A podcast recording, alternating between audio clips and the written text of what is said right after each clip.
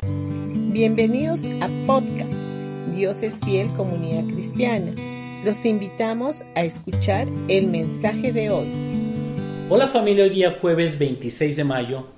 Ayer dijimos que el arrebatamiento de la iglesia tiene que ver con la gracia divina y el evangelio de la gracia es la voz profética en estos últimos tiempos. En Tito capítulo 2 versículo del 11 al 13 dice, porque la gracia de Dios se ha manifestado para la salvación a todos los hombres, enseñándonos que renunciando a la impiedad y a los deseos mundanos, vivamos en este siglo sobria, justa y piadosamente, guardando la esperanza bienaventurada y la manifestación gloriosa de nuestro gran Dios y Salvador Jesucristo en realidad, la gracia de Dios siempre estuvo presente. Sin embargo, en estos últimos tiempos es cada vez más claro este mensaje. Aquí dice que la gracia divina trae salvación a los seres humanos. Por lo tanto, no podemos entender cómo es de que en algunos círculos cristianos se dice que tenemos que tener cuidado con el mensaje de la gracia. ¿Cómo puede ser posible que consideren algo peligroso aquello que trae salvación a los hombres? Por el contrario, la gracia es aquello que nos trae salvación y nos hace bien, nos beneficia y esto es lo que nosotros necesitamos.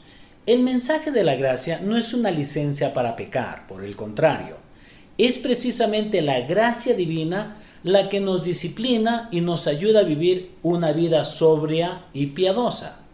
Esta carta que escribió el apóstol Pablo a Tito fue dirigida hacia los pastores. Estas palabras son válidas también para la iglesia o el cuerpo de Cristo en general. Precisamente aquí habla de la esperanza bienaventurada en la manifestación gloriosa de nuestro gran Dios y Señor Jesucristo. Y eso es justamente el arrebatamiento de los creyentes. Él habrá de venir a buscar a los suyos y nos encontraremos con Él en las nubes. Esta no es una nube como la conocemos, sino que es la nube de la gloria de Dios, una nube sobrenatural de la cual habla el Antiguo Testamento en referencia a la presencia misma de Dios. Tenemos la esperanza bienaventurada de que pronto llegará ese momento. El arrebatamiento es una bendición. No tenemos que tener temor por el arrebatamiento. Tampoco nuestros niños o jóvenes deben tener temor porque ese será el momento más hermoso de nuestra vida como creyentes. El mensaje de la gracia es la voz profética en este tiempo. Y el tema del arrebatamiento debe de ser predicado dentro de este marco.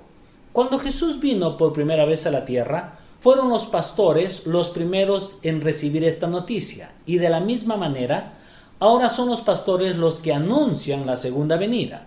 Generalmente se piensa que los profetas son los encargados de anunciar, pero son principalmente los pastores los que deben de anunciar al mundo el regreso de Jesús a la tierra. Por eso, estas palabras son las que Pablo le escribió a Tito y son palabras válidas para la iglesia y en especial para los pastores. El rapto de la iglesia no es una teología mística o abstracta, sino una realidad muy próxima a manifestarse. Bendiciones con todos ustedes y mañana continuaremos con este tema.